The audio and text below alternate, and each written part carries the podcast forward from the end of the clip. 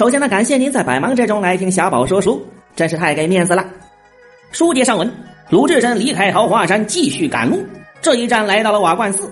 前文说鲁智深是要躲着寺院的，可是这次他躲不掉了，因为他离开桃花山太急了，饭没怎么吃，所以他饿呀，饿的急了。他再讨厌也得进庙里讨饭。鲁智深就在门口大叫：“过往僧人来投斋了！”喊了半天没人答应。老鲁好不容易才在厨房找到几个老和尚，一个个面黄肌瘦的坐在地上。鲁智深很生气：“你们这几个老家伙，怎么就不答应一声嘞？”鲁智深要吃饭，老和尚直摇头：“巧了，我们三天没饭吃了。”鲁智深更生气了：“胡说！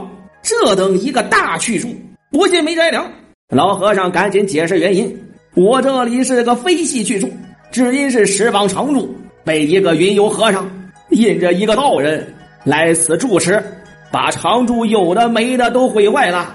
他两个无所不为，把众僧赶出去了。我几个老的走不动，只得在这里过，因此没饭吃。这个云游的和尚就是生铁佛崔道成，道人就是飞天夜叉邱小乙。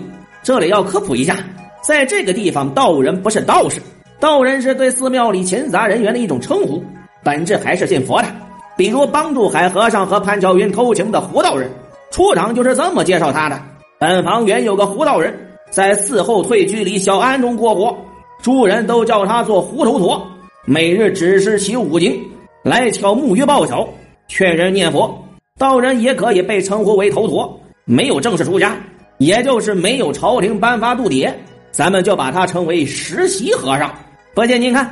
海和尚拉拢胡道人为自己通风报信时，开出的条件就是想办法让他转正，我早晚出些钱，先买到度牒，替你为僧。按照和尚的话，是崔道成和邱小乙一手毁了瓦罐寺。对于这事鲁智深是不信的，胡说！谅他一个和尚，一个道人，做得甚事，却不去官府告他。师傅，你不知这里衙门又远，便是官军。也进不得他。这和尚道人好生了得，都是杀人放火的人。如今向方丈后面一个去处安人。和尚不报案的原因是因为衙门远，衙门远就是不去的道理吗？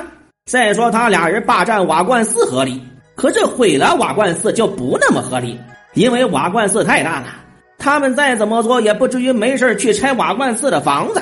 而且老和尚也说了，这二位把和尚都给赶走了。可怎么就没有和尚报案呢？再说把和尚赶走对他们有什么好处？他们做住持不得留几个和尚当小弟伺候一下自己吗？所以这几个老和尚的话未必是真的，不可全信。聊着聊着，鲁智深就闻到一阵臭香。原来老和尚说谎了，他们竟然偷偷煮了一锅粥，这可把鲁智深给气坏了。你这几个老和尚没道理，只说三日没吃饭，如今现煮一锅粥。出家人何故说谎？老和尚现在说谎了，他们之前有没有可能也是说谎呢？考验人性的时候到了，为了填饱肚皮，兄弟们冲啊！那几个老和尚都来抢粥吃，被鲁智深一推一脚，倒着倒了，走着走了，智深却把手来捧那粥吃。您看出点什么了吗？这几个和尚挺勇敢的呀，怎么看都不像是受欺负的主。看这意思，崔道成降服这些和尚也不容易啊。和尚们抢不过鲁智深，就开始打感情牌。我等端敌三日没饭吃，却在院那里抄化些粟米来，胡乱熬些粥吃。你又吃我们的，抄化就是化缘。老和尚能化缘就不能去报案吗？他们何苦在这里等死呢？智深吃五七口，听得了这话，便撇了不吃。鲁智深还真是不好意思了。说来也是巧，邱道乙挑着酒肉唱着歌。刚好从旁边过，老和尚赶紧上前指认，就是他欺负我们。咱们闲话少说，鲁智深提着禅杖尾随裘小乙，来到了崔道成面前。此时的崔道成面前摆着酒肉，怀里坐着个年轻妇人，正美呢。鲁智深一看女人，不用说了，根据我的经验，这货肯定不是好人。大声喝道：“你这两个如何把寺来废了？”面对鲁智深啊！崔道成一点都不紧张，反而一脸淡定的解释起来。咱们听一下崔道成是如何解释瓦罐寺衰败的。在先，敝寺十分好个去处，田庄又广，僧众极多，只被廊下那几个老和尚吃酒撒泼，将钱养女。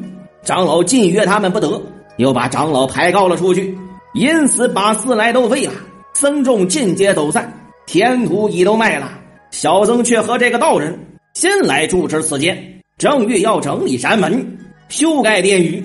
这里有个关键词是“新”，俩人是新来的。咱们再回到开头，鲁智深看到瓦罐寺的样子，钟楼倒塌，殿宇崩碎，山门尽长苍苔，金阁都生碧泉。释迦佛炉牙传奇，浑如在雪岭之时；观世音荆棘缠身，却似守江燃之日。诸天坏损，怀中鸟雀迎巢；地势倾斜，后内蜘蛛结网。眉头罗汉是法身野兽三阳，蛇臂金刚有神通如何施展？香积厨中藏杜鹃，龙华台上印胡宗。瓦罐寺衰败已经很久很久了，比较起来。显然，崔道成的话更可信。如果崔道成的话是真的，一切就都能说得通了。几个和尚为什么不去报案呢？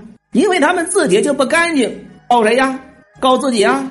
你看人家五台山多富裕，为什么瓦罐寺那么惨？主要还是名声臭了，信众都不来了。信众们都去哪儿了？都去五台山了呗。你看人家智真长老多有经营天赋啊！总结起来，瓦罐寺的衰败主要是两个原因。内部的腐败堕落，外部来自五台山的商业竞争。现在瓦罐寺里全都是和尚，但是没有一个好和尚。相比起来，鲁智深就成了唯一的真和尚。所以瓦罐寺是用来干什么的？就是让鲁智深清理门户的。他们的作用就是反衬鲁智深。什么叫佛？不是口里念，而是心中存，更是手中做。